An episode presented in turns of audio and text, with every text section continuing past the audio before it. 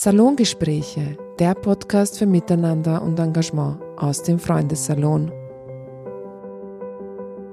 Hallo an alle äh, unsere Zuhörer und Zuhörerinnen. Zahra Hashimi hier von Fremde werden Freunde. Heute habe ich ein Gespräch mit Sandra Radinger und Elena Nisevich. Sandra arbeitet am Institut für Angelistik und Amerikanistik der Universität Wien. Elena studiert Lehramt an der Uni Wien mit den Fächern Englisch und Psychologie und auch Philosophie. Ich kenne euch schon beiden äh, von ein paar Veranstaltungen von Fremde werden Freunde, aber wir haben nicht so miteinander geredet. Es freut mich sehr, dass ich jetzt heute mit euch ein Gespräch habe. Sandra. Danke. Hallo Anna. Willkommen. Hallo auch bei mir. Danke für die Möglichkeit. Sehr gerne. Wie ist eure Beziehung zu Fremde werden Freunde? Sandra, magst du starten? Ja, das ist ähm, ganz interessant eigentlich, weil ich habe 2015 hat sich ja Fremde werden Freunde gegründet. Ist das richtig? Ja, genau. Und es war, also ich war bei den Anfängen schon dabei. Ich habe in den letzten Jahren den Kontakt etwas verloren sozusagen. Ich bin auch habe auch kurz nicht in Wien gewohnt, aber genau, ich war da 2015 bei den Anfängen quasi dabei, als es die ersten Deutschkurse im WUK gab und habe auch damals schon ähm, meine Diplomarbeit mit Fremde werden Freunde verfasst. Und da ging es auch schon um das Thema Sprache. Genau. Und jetzt bin ich quasi wieder zurück. Äh, ich bin jetzt tatsächlich schon das zweite Jahr, glaube ich, dabei. Ich habe angefangen und bin auch immer im Programm Mentoring. Genau, das heißt Uni-Freunde bei, bei Fremde werden Freunde, genau. So habe ich angefangen und habe eben äh, Flüchtlinge immer wieder betreut, die eben hier äh, studieren möchten oder arbeiten möchten, genau, und dementsprechend dann Unterstützung geleistet, genau. Und seit letztem Jahr hat sich das dann eben entwickelt, dass ich bei den Workshops auch dabei bin und bei den anderen Veranstaltungen immer mehr. So, das heißt, wir sind von verschiedenen Projekten von Fremde werden Freunde miteinander verbunden und wir sind heute da, um über Spracherleben-Workshop zu reden.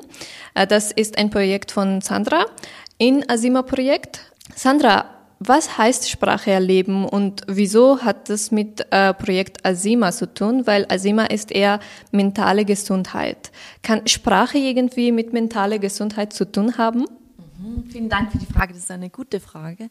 Und zwar Sprache erleben fragt erstmal einfach nur, wie erscheint uns die Sprache im Leben? Wir alle hatten höchstwahrscheinlich irgendwann mal im Leben Sprachunterricht und dort lernen wir quasi, was Sprache ist ähm, in diesem Schulkontext, aber wir werden ja quasi in, die, in eine sprachliche Welt hineingeboren und haben erfahren so schon, was Sprache ist und erleben und leben in unserer Sprache oder in unseren Sprachen. Das Projekt fragt eben auch danach, wie erleben Menschen Sprache oder eben verschiedene Sprachen, je nachdem, ob man das auch so trennen möchte. Die Verbindung zu Asima und zur mentalen Gesundheit liegt darin, dass man mit Sprache ja auch an Grenzen stößt. Ähm, gerade jetzt, wenn ich versuche, mich mitzuteilen über Sprache, stoße ich hier und da durchaus an, meine Grenzen und auch an die Grenzen des Verstehens, an die Grenzen sprachlicher Möglichkeiten, an Grenzen, mich auszudrücken. Und das kann auch dazu führen, dass wir uns ziemlich alleine fühlen. Und gerade in solchen Situationen, in denen sich Menschen mit Migrationsbiografie ja auch ähm, befinden, nämlich ich ziehe in einen ganz neuen Kontext. Die Welt funktioniert immer noch über Sprache, aber die Sprache, die ich gewohnt bin, den Kontext, den ich gewohnt bin, der ist plötzlich anders. Und meine Verbindungen, die ich gelernt habe zu spielen über die Sprache, sind jetzt andere. Oder ich muss sie erst aufbauen. Und da spielt Sprache eine Rolle, in dem, wie verbunden wir uns auch fühlen mit der Welt und mit den Menschen rund um uns herum. Das heißt, es hat mit Sprache lernen nicht zu tun. Also Spracherleben, Workshops, das ist mehr, wie man in oder äh, mit Sprachen leben kann. Ist das sowas eher? Oder hat das auch mit einer neuen Sprache zu lernen äh, irgendwie zu tun? Also was nicht passiert in den Workshops ist, dass, dass ich an der Tafel stehe und erkläre, wie die deutsche Grammatik funktioniert, sondern ähm, es fragt eher danach, was, was heißt es überhaupt für uns, mit Sprache allgemein zu leben, aber auch mit einer bestimmten Sprache. Und da kommt das Sprachlernen schon wieder rein ähm, weil wir ja auch, wie geht es uns beim Sprache lernen zum Beispiel, das machen wir ja ganz bewusst wenn wir zum Beispiel in diesem schulischen Kontext sind oder in Sprachkursen. Aber wenn ich einfach so in den Alltag hineinlebe, lerne ich Sprache auch. Da passt vielleicht eher, ich wachse hinein in die Sprache und in eine sprachliche Welt. Ich interagiere mit dir und auch da passiert ein Lernprozess sozusagen. Ähm, das heißt, es kommt indirekt rein, aber das Sprachlernen, das wir so aus der Schule kennen, das passiert in diesen Workshops nicht. Vielleicht eher indirekt. Genau. Ja, ich kann nur zustimmen, äh, da ich eine neue Sprache gelernt habe und das war Deutsch, wahnsinnig schwer. Aber ähm, es ist nicht nur so, dass man die Sprache lernt, sondern auch, dass man die Kultur lernt und dass man damit äh, lebt. Und äh, du, Elena, was sagst deine, äh, was sagt deine Erfahrungen? Du studierst auch ähm, eine, eine fremde Sprache. Wie ist es bei dir und was war deine Motivation, in diese Workshop teilzunehmen? Ja, also genau, meine Motivation damals an, an, zu Anfang angefangen zu studieren, war, weil ich an Sprache allgemein und Mehrsprachigkeit sehr interessiert bin. Äh, erfahrungsgemäß, also ich habe Deutsch auch im Kindergarten gelernt und davor, also meine Erstsprache ist BKS, also Bosnisch, Kroatisch, Serbisch. Durch mein Umfeld, das kam also ganz natürlich, dass ich damals Deutsch gelernt habe. Das war jetzt nicht so, dass ich einen Kurs besucht habe oder mit meinen Eltern geredet habe, sondern tatsächlich nur durch mein Umfeld. Und so hat sich das, glaube ich, etabliert, dass ich immer ein Interesse dafür hatte, für, für Sprache und für Mehrsprachigkeit. Und so kam es dann zum Studium.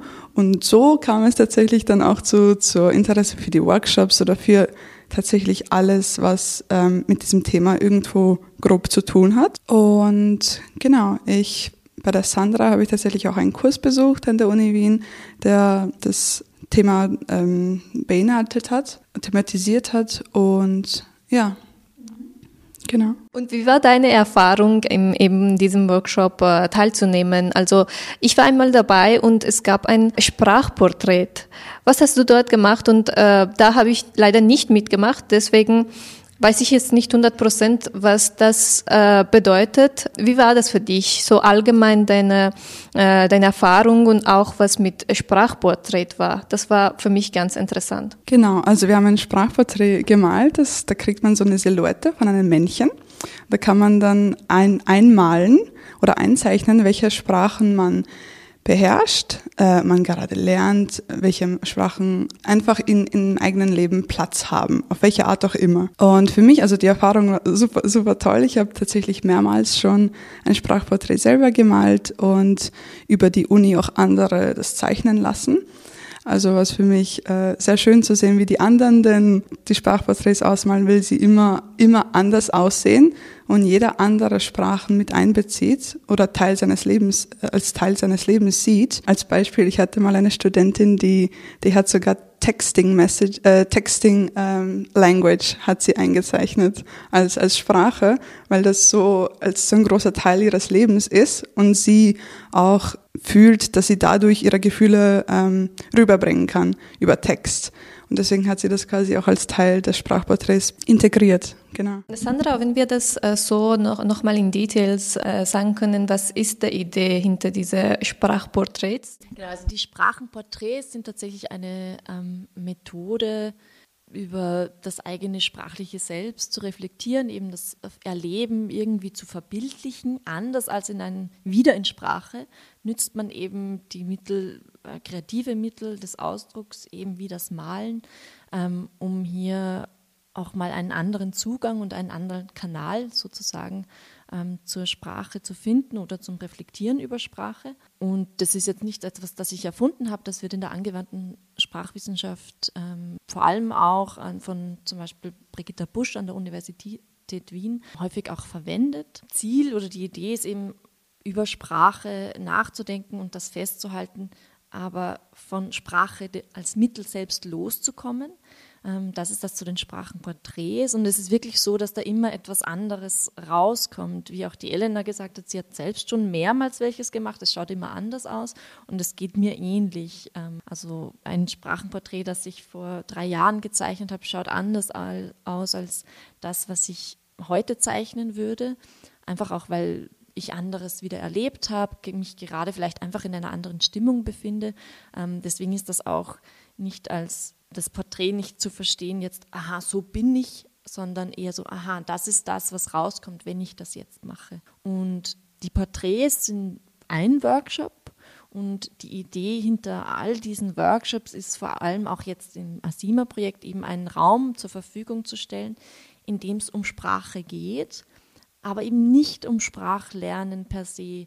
Gerade wenn man Sprachlernender ist, ähm, ist man immer Lernender. Wenn man rausgibt, dann ist man aber erstens quasi User of the Language und erlebt sie auch, beziehungsweise lebt damit. Da bin ich nicht mehr nur Lernende oder nicht mehr nur, die aufpassen muss, damit sie nichts falsch macht, sondern hey, ich, ich, ich spreche diese Sprache, ich verwende sie jetzt und mein Ziel ist zu kommunizieren. Und, und diese Workshops geben da einen sicheren Raum, auch um sich einfach auszuprobieren ähm, im Austausch jetzt über das Thema Sprache, aber es könnte ja auch ein anderes sein.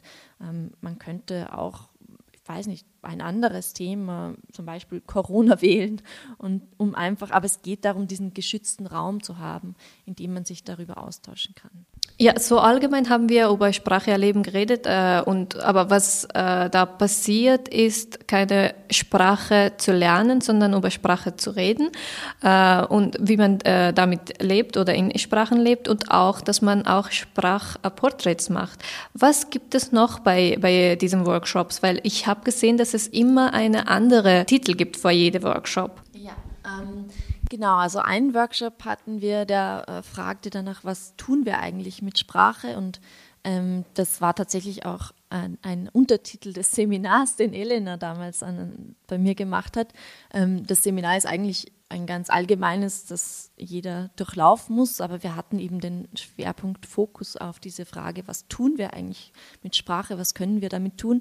Und zu dieser Frage gab es zum Beispiel einen Workshop, der danach fragt, was tun wir mit Sprache oder mit verschiedenen Sprachen, mit bestimmten Sprachen, in welchen Räumen, in welchen, ähm, mit welchen Menschen, in denen wir uns bewegen. Da hatten wir einen Workshop eben, wir hatten verschiedene Flipchart-Posters ähm, und haben mal ausgewählt, okay, in welchen Räumen bewegen wir uns.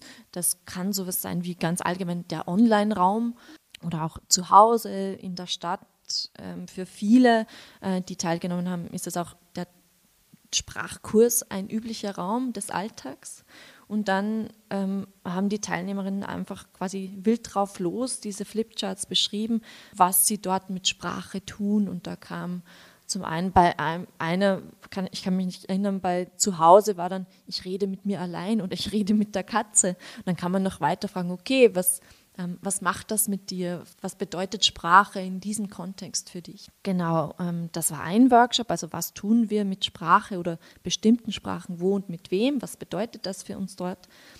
Und ein anderer äh, Workshop, den ich auch mit anderen Organisationen gehalten habe, war, ähm, was würde in meinem Sprachtagebuch stehen?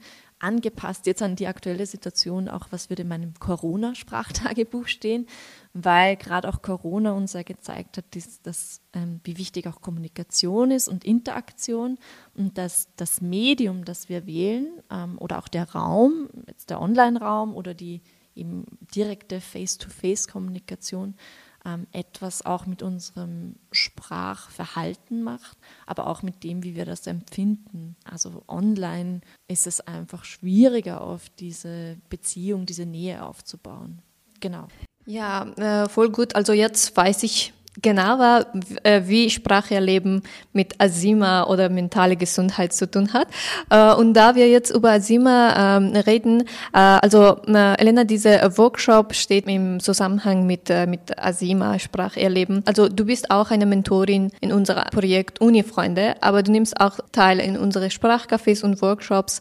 Was denkst du über Asima? Empfehlst du die Leute, dass sie in unsere Coaching und Workshops kommen? Ja, also als Projekt an sich finde ich das sehr toll und dass ihr die Möglichkeit bietet für Leute und den Raum schafft, um einfach miteinander in Austausch, zu treten, zu kommunizieren und dass man sich einfach ungezwungen austauschen kann und seine Gefühle einfach darbieten, darlegen kann, ohne Angst zu haben oder zu glauben, dass es irgendwie nach außen tritt oder nach außen kommt. Genau dieses Umfeld ist es auch, das ähm, gegeben sein muss, damit dieses Projekt auch vonstatten gehen kann oder effektiv sein kann für die Leute selbst. Und genau, ich hab, arbeite also als Mentorin für Fremde werden Freunde und da ist mir auch aufgefallen, wie, wie wichtig eben diese Kommunikation ist, face-to-face -face oder auch online, egal wie, dass die Leute sich unterstützt fühlen, dass sie das Gefühl haben, hey, da ist jemand, der mir helfen möchte, für, bei dem, mit dem ich mich austauschen kann, der für mich da ist. Und genau das äh, verkörpert auch das Asima-Projekt für mich persönlich.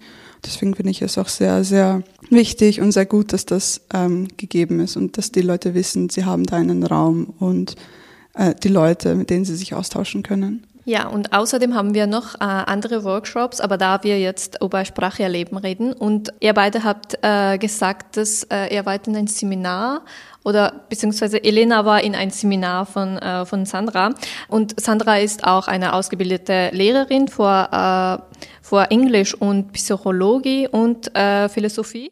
Genau. Für mich als Lehrerin, ich habe in der im Kontext Schule habe ich tatsächlich gar nicht so lange ähm, gearbeitet, ähm, zumindest nicht so klassisch an einer Schule und ganz viele Klassen, ähm, sondern in ganz verschiedenen Kontexten. Das war eben zum einen mit, mit Jugendlichen in einem Feriencamp, wo ich quasi rund um die Uhr da war und Sprachenlehrerin war. Ähm, also wirklich 24-7, ähm, vier Wochen lang. Also es war eine sehr intensive Erfahrung. Dann auch im Migrationskontext für DAF-DATS, aber eben auch Englisch und dann auch das Unterrichten von Psychologie und Philosophie. Und ähm, in Frankreich war ich auch zur Sprachassistenz, also ich habe anderen Lehrerinnen assistiert beim Unterrichten. Und in all diesen Situationen hat sich für mich immer die Sprache, äh, die Frage gestellt, genau, die Sprache gestellt. Also sie hat sich in den Weg äh, geschoben, die Frage danach, wenn ich mich da vorne hinstelle und Sprachlehrerin bin, erzähle ich jetzt von Sprache. Ich sage quasi, was Sprache ist, in dem, wie ich unterrichte und was ich unterrichte. Das heißt, ich, ich forme ein bisschen diese Idee von Sprache mit. Und für mich ging das immer mit einer großen Verantwortung einher. Ähm, gerade auch, weil da ja gerade in Schulen viele Jugendliche und junge Köpfe sitzen, die ja auch noch sehr beeinflussbar sind. Und diese Verantwortung, ähm, es ist für mich dieses Projekt und mich mit Sprache und Spracherleben auseinanderzusetzen ähm, und die Leute auch zu fragen, wie erleben sie Sprache, ähm, ist für mich ein bisschen diese Verantwortung wahrzunehmen, nicht bloß eine fertige Idee zu vermitteln, sondern auch zu fragen, wie ist das für euch und was machen wir jetzt damit? Was machen, was ist die Idee, die wir da in, in der Schule prägen und welche Ideen gibt es da draußen alle und wie erleben wir sie und gibt es da vielleicht etwas, das vielleicht nicht zusammenpasst? Gibt es etwas, das wir fördern wir Umstände, die uns quasi auch ungesünder machen, in der Hinsicht, dass wir ähm, uns zum Beispiel eben mit Sprache oder in gewissen Kontexten sehr alleine fühlen mit unserer Sprache oder mit unseren Sprachen. Genau, also es, für mich ist es ein bisschen diese Verantwortung als Lehrerin auch, welch, was vermittle ich da eigentlich und was tue ich da eigentlich. Ja, sehr interessant. Ich glaube, wir sind zu Ende äh, unseres äh, Gesprächs, aber äh, Sandra, sagst du uns noch, äh, wie geht es weiter mit äh, Asima Spracherleben Workshops und wann sind die nächsten Termine? Genau, jetzt im Jänner gibt es noch einen Termin. Da geht es eben das, was ich ähm, vorhin erzählt habe, über was würde in meinem Sprachtagebuch, in meinem Corona-Sprachtagebuch stehen. Und im Februar gibt es dann einen Termin, der erstmal die bisherigen Workshops abrundet. Und da geht es darum, dass wir eigentlich, ich werde die Themen und das, was euch quasi beschäftigt hat, sammeln, einen Überblick geben, nochmal Revue passieren lassen, um dann die Themen aufzugreifen und manche Themen, die, die ihr dann eben wollt, weiter zu verfolgen im Gespräch. Und das nennt sich dann ähm, philosophischer Salon. Also der Freundesalon wird zum philosophischen Salon über das Thema Sprache. Ja, voll cool. Und sind die jetzt online oder ähm, finden sie im Salon statt? Das ist eine gute Frage.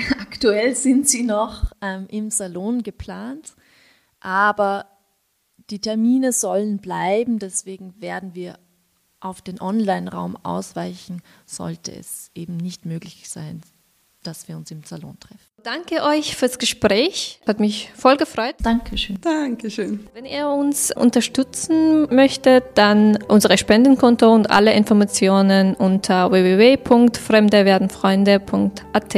Bis zum nächsten Mal.